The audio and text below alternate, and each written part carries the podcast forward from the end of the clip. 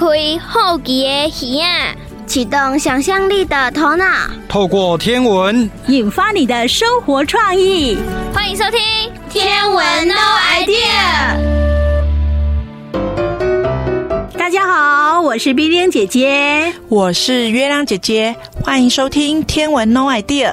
月亮姐姐有一个很好的消息哦，我们节目一开始要赶快跟大家说一下啊、哦嗯，就是九月二十七号、嗯，木星呢来到冲的位置啊、哦。嗯，这次木星冲的位置呢，可以说是六十年来最靠近地球的一次哦。嗯、哇，那这样的话 不就非常的亮呢？是这样吗？嗯，它的亮度真的有增加哦，嗯、就是它平均是大概负二点。四，那最近会亮到负二点九哦，星等嘿是阿里给就跟哎，对，那他现在就是整夜都可以看到这样子哦，是、嗯，而且呢，因为最近的关系，所以除了亮之外，它的面积也会更大，是这样吗？对，可是这个可能需要用望远镜来观测会比较哦明显一点哦。嗯，如果说有天文望远镜的话，应该看起来。会非常的过瘾哦。嗯、那不晓得大家对木星了解多少？应该是蛮熟悉的，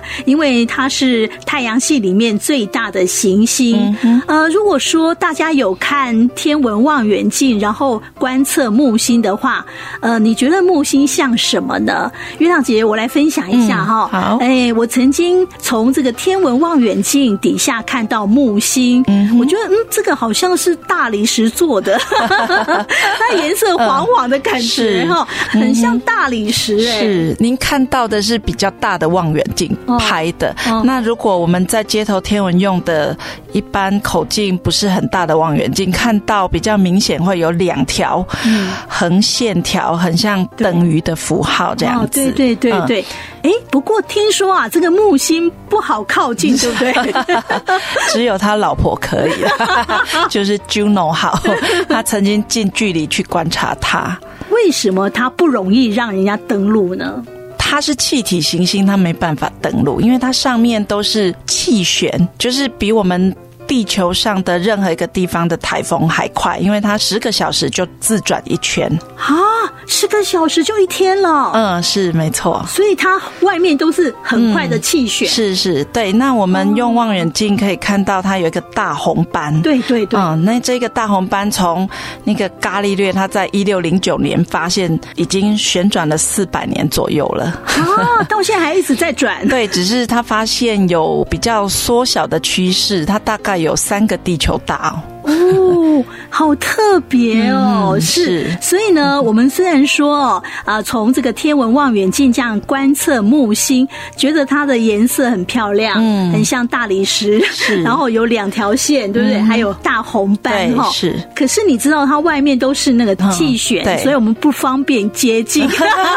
可是它拍起来真的超美的，像那个韦伯望远镜拍的、嗯，最近拍的照片，嗯嗯、呃，它其实是。呃，我们喜欢把它称作它有像木头的纹路这样子，对对对，对，那也很美的像一幅画，很像梵谷的画，真的，很梦幻的感觉。是，是。哎，现在对这个木星是不是越来越好奇了呢？嗯、其实木星非常的大哦，到底多大呢？刚、嗯、才呢，月亮姐姐私底下有告诉我，她说，呃，就拿地球来比好了，嗯、大家这样比较有概念哈。你说几百颗地球，超过一千。千颗哦，超过一千颗地球的大哎，嗯，一千三百颗左右，哇，好大哦！哎，那它是不是因为它很大的关系，所以它也很有引力？嗯，对，它引力很强。嗯，那这个引力很强会有什么样的效果吗？嗯，它可以算是我们太阳系里面的吸尘器。它可以把小行星就是都吸引到它附近，对，所以在火星跟木星之间有一条小行星带。嗯，对，那这样子也算是有替我们地球挡了很多啦。哦，是，才不会这样子乱撞，对不对？哦，都吸在它旁旁边，玲珑招美琪。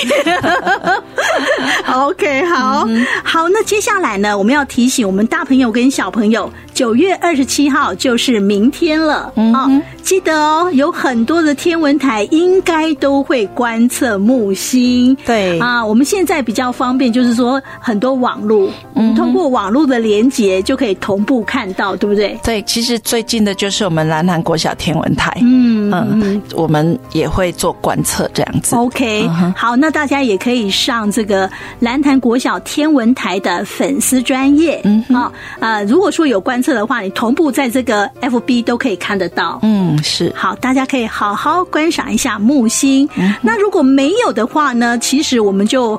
抬头望向天空，嗯哼，可以用肉眼看到不一样的感觉的木星，你会发现它比较亮哦。嗯、是，好，接下来呢，我们要来进行自然过生活这个单元。那今天要介绍的是寒露这个节气。嗯、那寒露呢，呃，就是秋天，然后开始进入到干季了哈。嗯、那所以大家在用水方面呢，就要再节约一点。那民间也有讲说。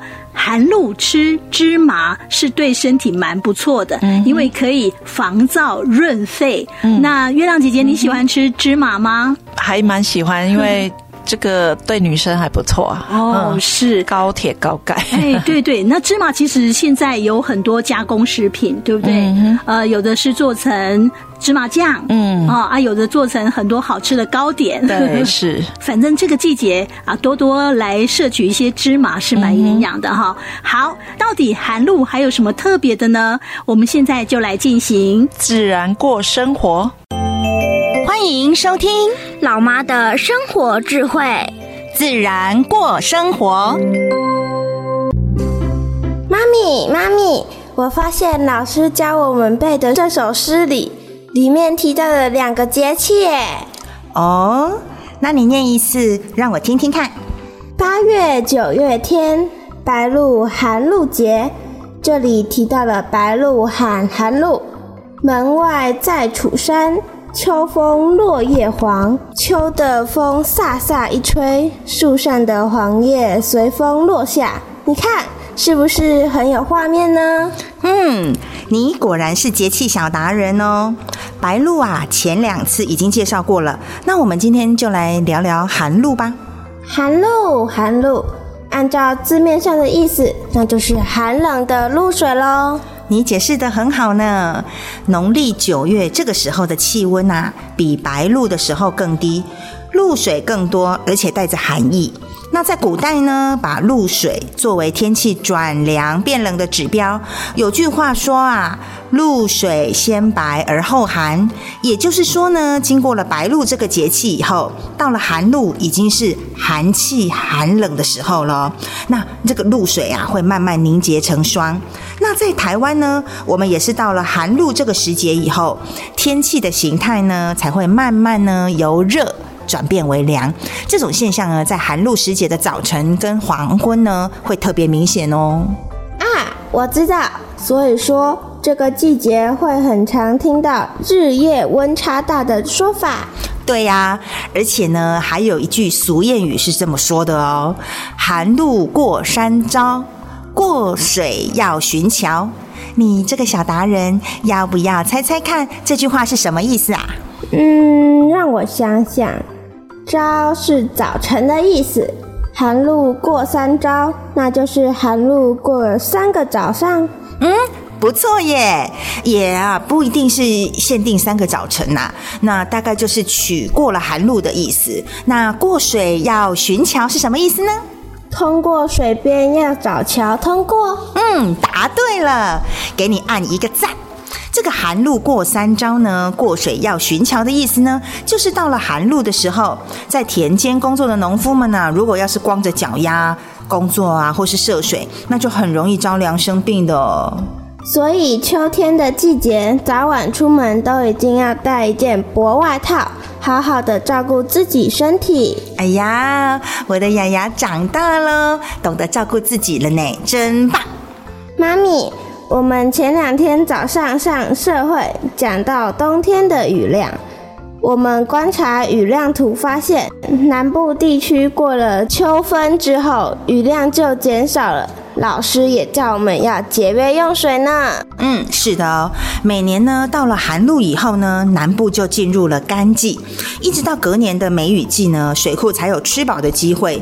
万一啊，不幸隔年刚好遇上了少雨的梅雨季，那可能就开始有一连串的限水措施喽。没有水可以用，真的很不方便呢。是啊，所以呢，有水当思无水之苦。每个人呢，如果都能节约用水。水的话呢，自然就不用担心没水可用啦。那秋天有什么养生的食物吗？嗯，你很有概念呢。这个秋天的天气啊，渐渐的干燥。那民间呢，有一种说法叫做寒露吃芝麻的习俗哦。芝麻有什么功用啊？你不要小看这小小一粒一粒的芝麻哦，这个芝麻呢，能够防燥润肺。这个传统的习俗呢，吃芝麻烧饼啊，或是绿豆芝麻糕都很好。还有啊，你最喜欢的高丽菜也开始盛产喽。高丽菜是我的最爱。剁的碎碎包水饺或是煮火锅，我都非常喜欢。嗯，妈咪呀，最近还看了一道食谱，这个食谱上面写着呢，先把高丽菜呀拌炒一下，加上小米呀、呃香菇、红萝卜还有生米下去焖，那再拌一些油葱酥，就是那个农家古早味的一道子饭。哎，光听就流口水了，肚子饿起来了。妈咪，不要等改天，心动不如行动。我们一起来做这道高丽菜饭吧！等等，急什么？我们都还没有介绍完嘞。如果呢，有生产过剩的高丽菜，嗯，那你说说看啊，该怎么办呢？哼，这个太简单了。我小时候跟阿婆一起做过，把高丽菜一叶一叶的剥下来，加盐腌制。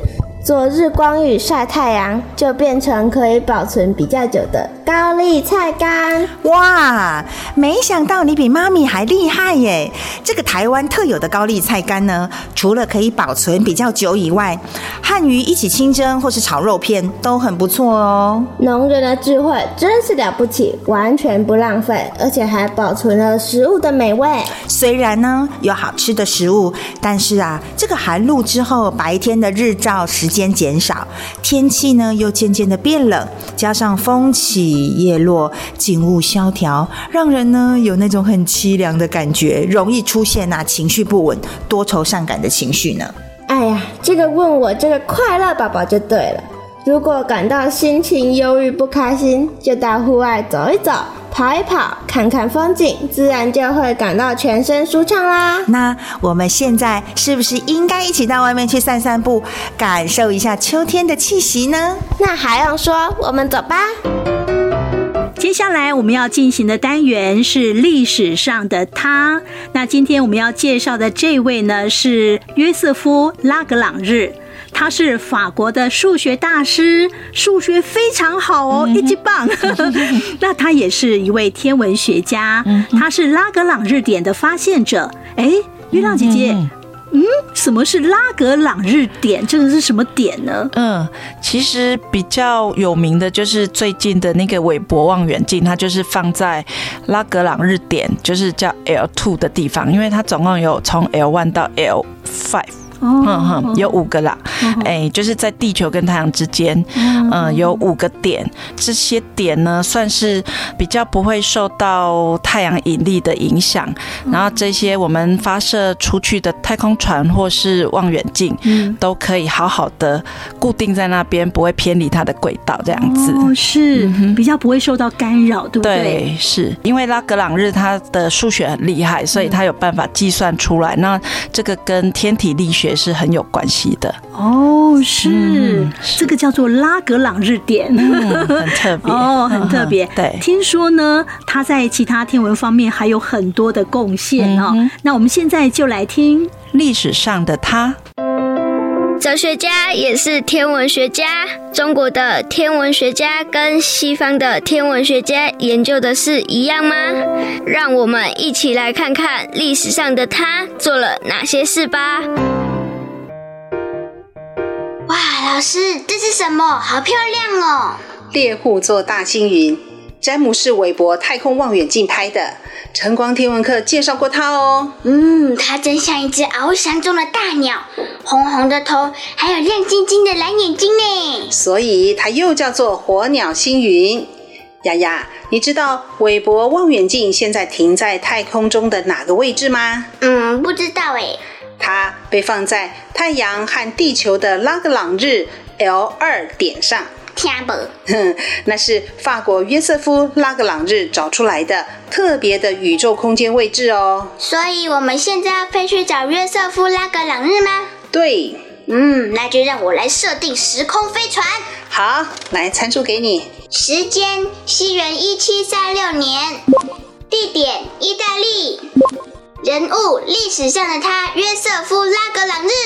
设定完毕，启动，我要开飞船喽！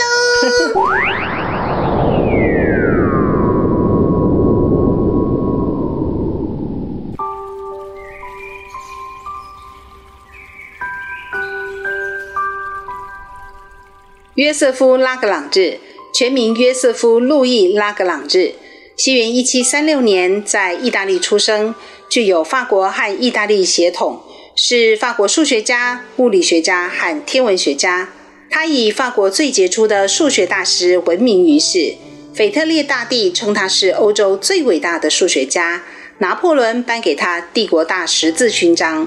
他原本是要按照爸爸的规划去当律师哦。嗯，那怎么会变成数学家了诶？因为三件事：第一，偶然间看到哈雷的一篇论文，他发现。哦，数学原来这么有趣。第二，贝卡利亚老师太会教了，让他喜欢上物理。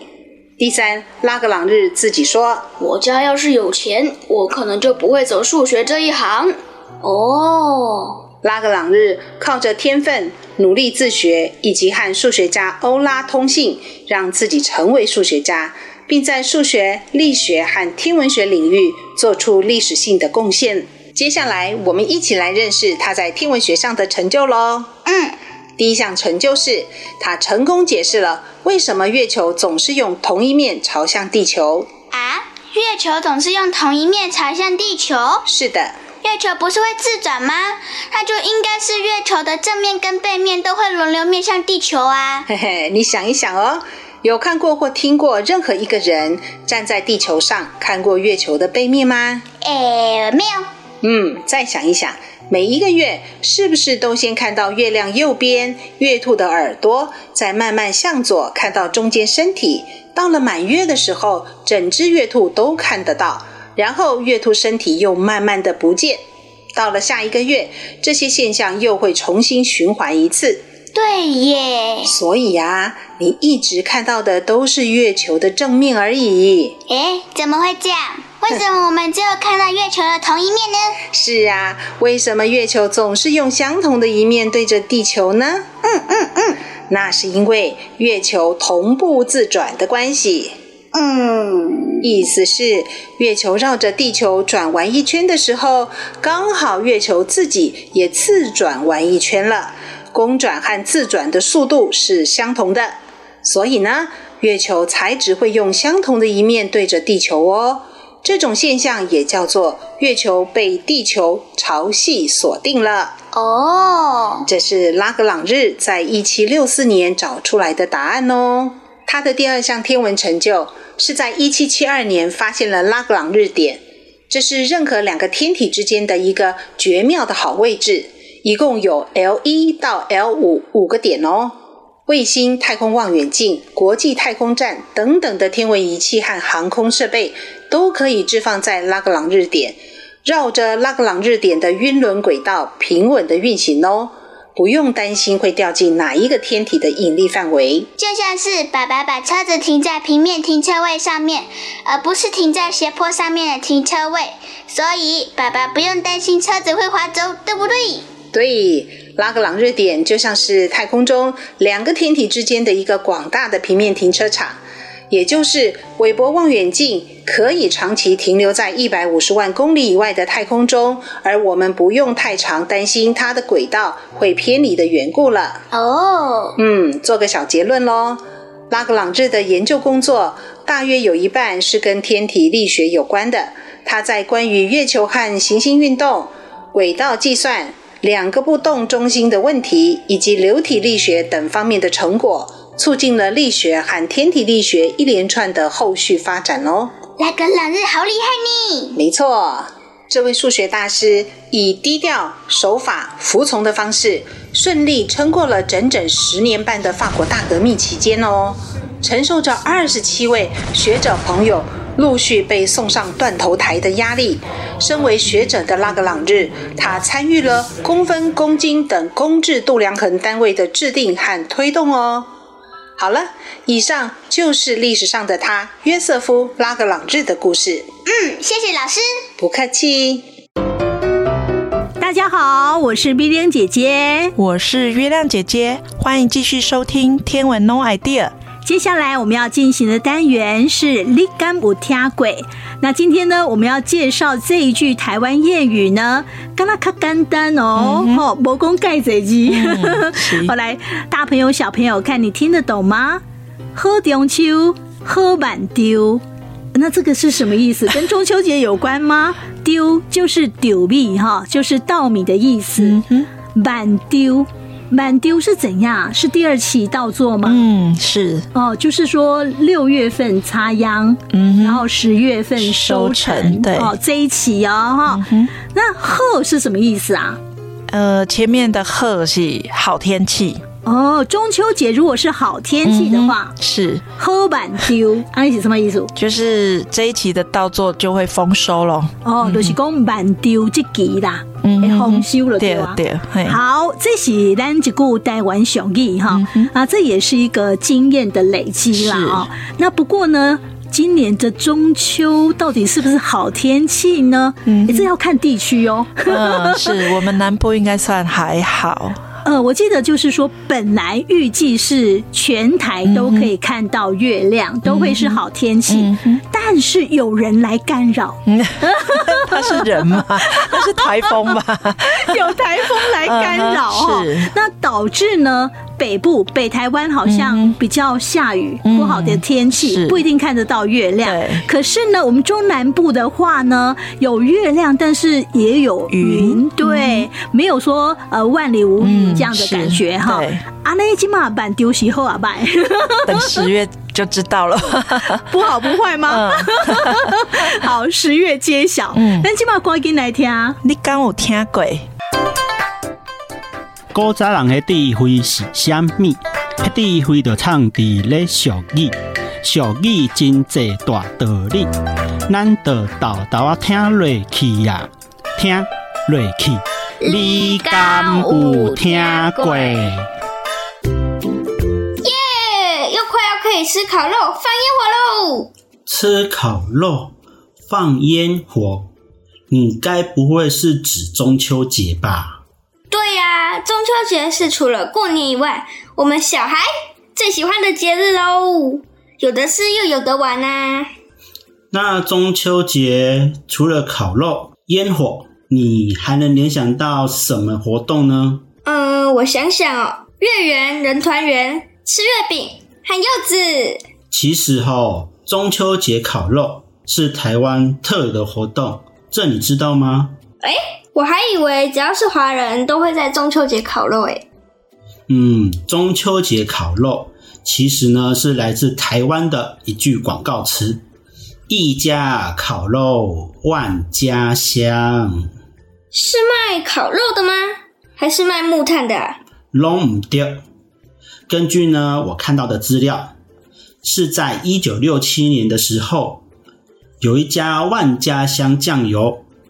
接着呢，金兰酱油也推出了金兰烤肉酱，再加上呢一些大卖场、量贩店他们的推波助澜，我们台湾人不知不觉就被洗脑，都认为呢中秋节就是一定要烤肉。晚来喜安呢呀！啊，对了，馒头，那你知道为什么中秋节要吃月饼呢？这个我有听过。据说在元朝末年，有不少人想要揭竿起义，摆脱蒙古人的统治。刘伯温为了集结大家的力量，就对外散布有瘟疫的流言，还说在中秋节这天买月饼吃了可以躲避灾祸。结果当大家打开月饼的时候，发现里面藏着八月十五夜起义的纸条，很多人就在这篇共同起义，推翻了元朝，月饼也从此成为中秋的代表食物哦。那中秋节吃柚子呢？这个我就得听听老爸怎么说喽。哦，好。那换我说喽，你要仔细听哦。有两种说法，一种是柚子与离开家乡的浮云游子的游子发音很相似，远在他乡的游子会在中秋节这天借着吃柚子来抒发自己的思乡情怀。另外一种说法是说呢，柚子的柚。跟保佑的佑同音，有着保佑子孙的吉祥意义，因此在中秋的这一天会吃柚子来祈求子孙平安。对了，老爸，我有听过一句谚语叫做“喝中秋喝虾米”的，你有听过吗？你应该是要说“喝中秋喝满丢”吧？啊，对啦对啦。是好中秋，喝板丢，没错。不过这句话是什么意思啊，老爸？如果照着字面上去解释的话，在中秋节的时候是好天气，那么当年晚冬的时候呢，稻作的收成就会大丰收。所以照老爸这么解释，喝中秋的喝就是代表天气好，喝板丢的好。就是是收成很好的意思喽。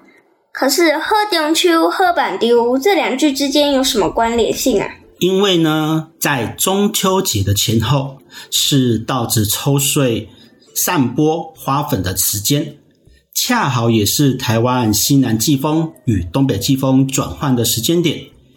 由于东北季风呢带来的会是冷空气，如果东北季风来得晚，就会秋高气爽，天气会比较好，这样呢就有利于呢稻子的花粉传播。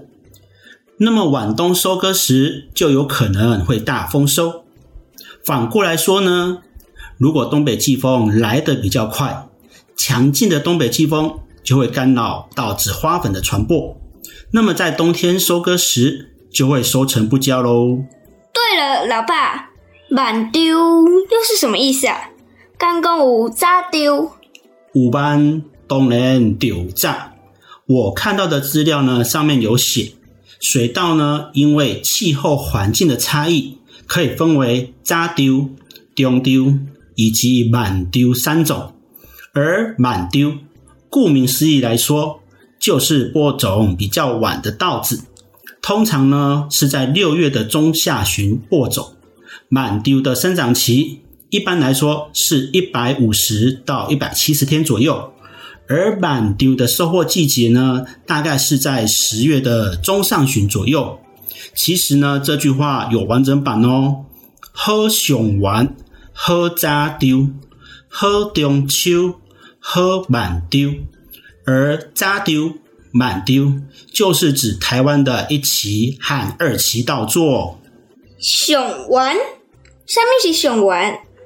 上元就是正月十五的元宵节啦。不过吼，稻作呢，想要有好丰收，就得请土地公伯啊帮帮忙喽。为什么要好丰收，还要得请土地公伯啊帮忙啊？你知道中秋节是哪个神明的生日啊？该不会那么刚好就是土地公伯啊？的生日哦，Bingo！那你知道土地公贝啊的样貌吗？我在庙里有看过，是一个慈眉善目的老背公，下巴有着白白的胡子，手里还会拿着几支拐呀。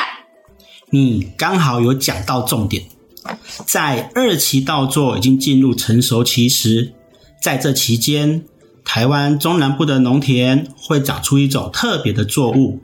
通常是禾本类植物的蒿干，那农民呢就会利用这个蒿干呢，在末端破开一道缝，在缝里面夹着一叠的金纸，还有一束香，做成托底公怪，也就是土地公的乖样，把它插在田边。为什么要把托底公怪插在田边呢？刚刚不是有提到，稻作想要有好丰收，就得请托底公贝亚帮帮忙。以前的人认为托底公贝亚的年纪大，行动不便，所以体贴的做了一只乖呀，要给托底公贝亚，让他在巡视田地的时候可以方便的行走。而金子就是答谢托底公贝亚波比的礼金，希望呢托底公贝亚。能够施予农民谷物丰收，而安托底公怪呢，还有另外一个目的，就是要告诫好兄弟们，这块土地是托底公贝亚的官窟，不可以随便的入侵，以免作物啊受到破坏。另一方面呢，也可靠着不同的托底公怪来划清呢田地的界限，而且哟、哦，八月十五中秋节。同时，也是托底公伯啊得道升天的日子呢。嗯，我看过的一本书上面也有提到，在农业社会时代，土地跟人类的生产活动、生活需求息息相关。土地长出作物，喂养生命，才得以繁衍新生命。难怪在中秋节要祭拜生养万物的土地。所以说喽，在中秋节。不要只只想到呢，夯马棒炮，在不？在。接下来我们要进行的单元是古人的星空，听故事喽。嗯、那今天要讲的是南斗六星，是哎。月亮姐姐，嗯、我们比较常听到北斗七星，对不对？嗯、南斗六星比较少接触，比较少听人家讲啦。是，可是它好像跟我们的紫微斗数，嗯，还是很有相关的，是吗？是。这个南斗六星在哪里呢？啊，它是位在夏季的人马座，就是我们讲的生日星座，叫射手座。嗯哦，在那个位置，嗯，然后它是它的其中的一小部分，可是蛮明显的，因为，嗯，你要靠想象力可以把它连成一个小茶壶。哦，对，是哦，是。我觉得说什么星座，然后像一个什么，这个好像要很有想象力，不是每一个人都有办法。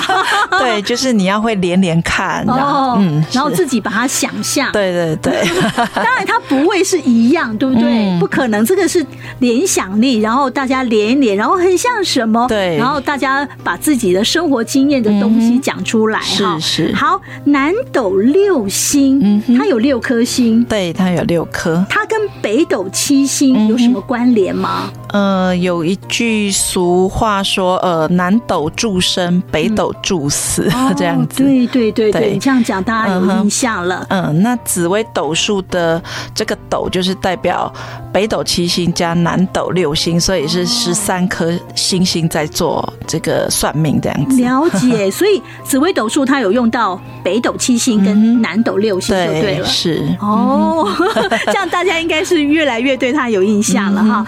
那。这个到底有什么样的故事呢？我们现在就来听古人的星空。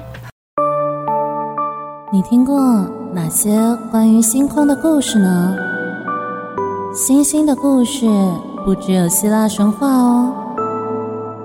古人的星空，带您遨游全世界精彩的星空传说。在过去的节目中，我们多次介绍北斗七星，七颗星星分别是天枢、天璇、天机、天权、玉衡、开阳和瑶光。在算命的斗数当中，七星则名为贪狼、巨门、禄存、文曲、廉贞、武曲、破军。我们也提过北斗助死，南斗助生，还介绍过南斗与北斗星君的故事。今天我们就来好好介绍南斗六星吧。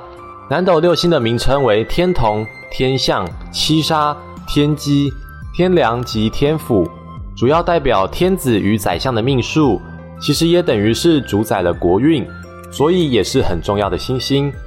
还记得我们之前介绍过一大堆主管着皇帝命数的星星吧？不管是北极星、星宿二，还是南斗六星，还真的是各家流派不同。古时候的星象家一定很想要晚上都是阴天，最好乌云密布，不然随便哪颗星星如果正好被一小片薄雾遮掩一下，看起来稍微暗一点，大家就要马上疑神疑鬼，真的很辛苦。南斗六星与北斗七星加起来合计十三颗星星，便构成紫微斗数中斗数的部分，号称可以用来推算人类命运。不过在紫微斗数的使用上，其实已经跟天文星象没什么关系了，因为算的是生辰八字之类的东西，没再管实际天象如何了。在道教的观点，北斗助死，南斗助生。如果去拜北斗星君，就可以得道成仙，把阎罗王生死簿上的名字划去，就像孙悟空一样。而南斗管的是生存，如果好好拜南斗星君，就可以延年益寿，活久一点。不死跟久活，你比较喜欢哪一个呢？因为南斗六星正好位在黄道，因此也被列入二十八宿之一，称为斗宿，属于四象中北玄武之首。玄武的形象是一种叫蛇龟的生物，或是蛇跟龟两种动物，代表颜色是黑色，同时也代表着玄天上帝，有着崇高的地位，尤其在明帝国。据说明太祖朱元璋因受玄天上帝保佑而打败元朝，就以玄天上帝为主要祭拜对象，所以在当年郑成功占领台湾西南部之后，大量的引进玄天上帝信仰，盖了很多玄天上帝庙，也因此在东宁王国时代的台湾。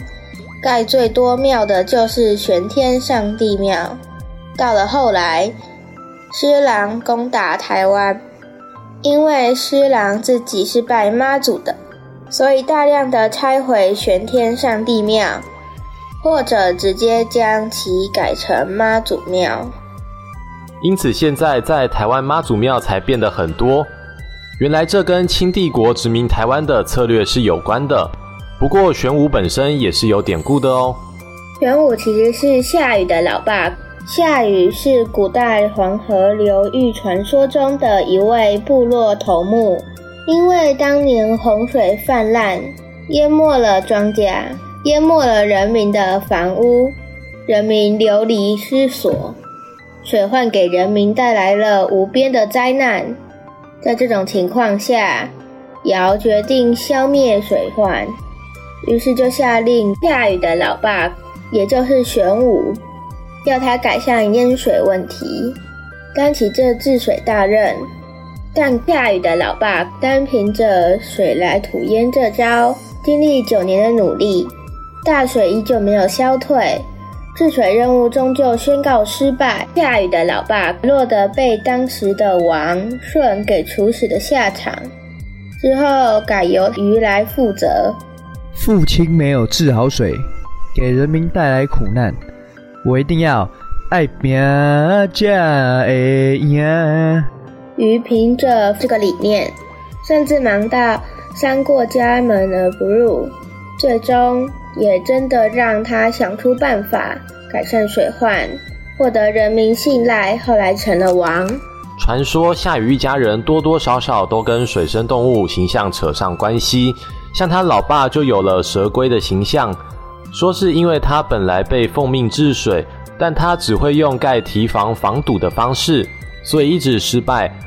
或许就是因为这样才被当成乌龟，但后来不知不觉突然就变成玄天上帝，还被后人祭祀。也可能是因为水来土淹，盖堤防这一招让玄武也同时成为是城墙的发明人。虽然我们可能听过一些美化版本的传说，提到当时的王位是尧传舜，舜传禹，实际上可能没那么单纯。当年尧要把王位让给舜的时候，其实玄武部族是最反对的一派。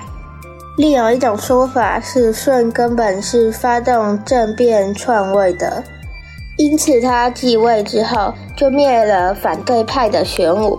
再命令禹接着率领部落族人治水，失败一样要处死。于是拼了命完成任务，也获得民众爱戴，最后也自己称王，把舜拉下王位，替父亲报仇，而且把老爸推上玄天上帝的地位。不过这都是太古传说，因为写下这些故事的人都是一千年以后的人了，当年还没有文字记录，所以真相也不得而知了。玄武与白虎的情况类似，原本的主神明在后来的星官规划中就被贬为地方神明了。不过黄河文化一直以北为尊，北玄武也的确有着崇高的地位，一直到今日。其实古中国各帝国的皇帝座位都是坐北朝南的，皇城的话也是如此。这当然也是对应北极星，也就是从上面俯瞰下方的意思。在西方的故事里就没有那么复杂了。南斗六星就只是人马座的一部分。不过在民间传说里面，因为南斗六星正好位在银河里面，银河在欧洲文化里被视为奶河，而南斗六星长得就像个勺子，因此被视为奶勺。深入银河勺牛奶的勺子，算是非常直接的形象呢。其实天上就北斗和南斗。这两组星星看起来像勺子，偏偏古中国非常迷信五行，有南北，当然也要有东西跟中央才行。因此，在民间信仰里面多出了三组与官方认定不同的星官，分别是东斗、西斗与中斗。东斗有五颗星，称为东斗主算护命星君，分别有苍灵、灵光、开天、大明、伟极。西斗则有四颗星，称为西斗记名护身星君，分别有白标、高原、黄灵、巨威。中斗则有三颗星，称为中斗大魁保命星君。不过只有三颗星，要如何连成斗的形状呢？只能说想象力很重要。这三颗星分别是鹤灵、卧化、冲和。基本上五斗星君各有其职，分别是东斗木德。崇华星君掌计算护命，主管财富；南斗火德荧惑星君掌计命护身，主管官运；西斗金德太白星君掌延生度人，主管生子；北斗水德世辰星君掌解厄诞生，主管寿命；中斗土德帝后星君掌保命，主管福气。不过这些分类多少也跟算命流派有关系。实际上，不同流派使用星官，除了南斗跟北斗这两个比较有名的，其实剩下的有几个多少有点差异。以上只是简单举例而已。不过现在大家比较熟悉的可能是日本漫画《北斗神拳》，还有里面南斗六圣拳跟圆斗黄拳。其中圆斗就是中斗，其他部分除非是道教信徒或者命相从业人员，不然大概也不清楚就是了。总之，古人真的非常在意天上的星星啊！哇，又到了节目的尾声了。那在节目要结束之前呢，要提醒大家哦，明天就是木星冲哈，那也是木星六十年最接近地球的时间。那月亮姐姐。嗯那个最接近地球到底是多近呢？其实还是很远，因为你知道木星距离我们地球的平均距离呢，大概是嗯五 AU。五 AU 是多近呢？嗯，一个 AU 就是地球到太阳的距离，叫做一 AU，嗯，然后平均距离是一亿五千万公里。哦，哦，可以是乘以五。哦，好，那平常的话，平常是多远呢？平常大概是七点五亿公里喽。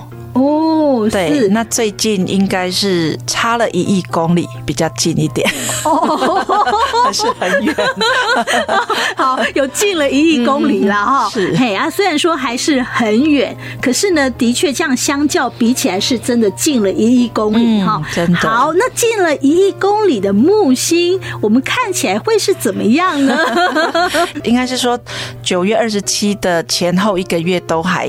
差不多两度，哦，不会差太多，嗯、对不对？是是是，好，好，所以呢，呃，在现在，现在你可以好好的持续的观察一下木星。如果说有望远镜，有天文望远镜，那当然你拿出来看。好，那如果说呢，呃，你可以连线到天文台。哦，你最近你可以连到天文台，因为最近他们应该都会观测木星。是。再没有的话呢，就是用你的肉眼，肉眼来看看木星是不是有比较大一点、比较亮一点。嗯、其实这个也是蛮有趣的哈。嗯、好，那我们今天节目进行到这里了。那如果说听众朋友对于今天节目的内容想要再听一次，或是要介绍我们的亲朋好友听的话，我们有两大管道哈。第一个呢就是 Yes 五二加一的 Podcast，你可以连上去就可以听到我们今天的节目。那第二个管管道呢，可以上 YouTube，然后搜寻侏罗城的星空，对，都可以听到我们的节目哦。这个非常的方便，随点随听哈。嗯、好，那我们今天节目进行到这里，谢谢您的收听。明天同一时间，欢迎继续收听天文 No Idea，再见，拜拜。文化部影视及流行音乐产业局补助直播。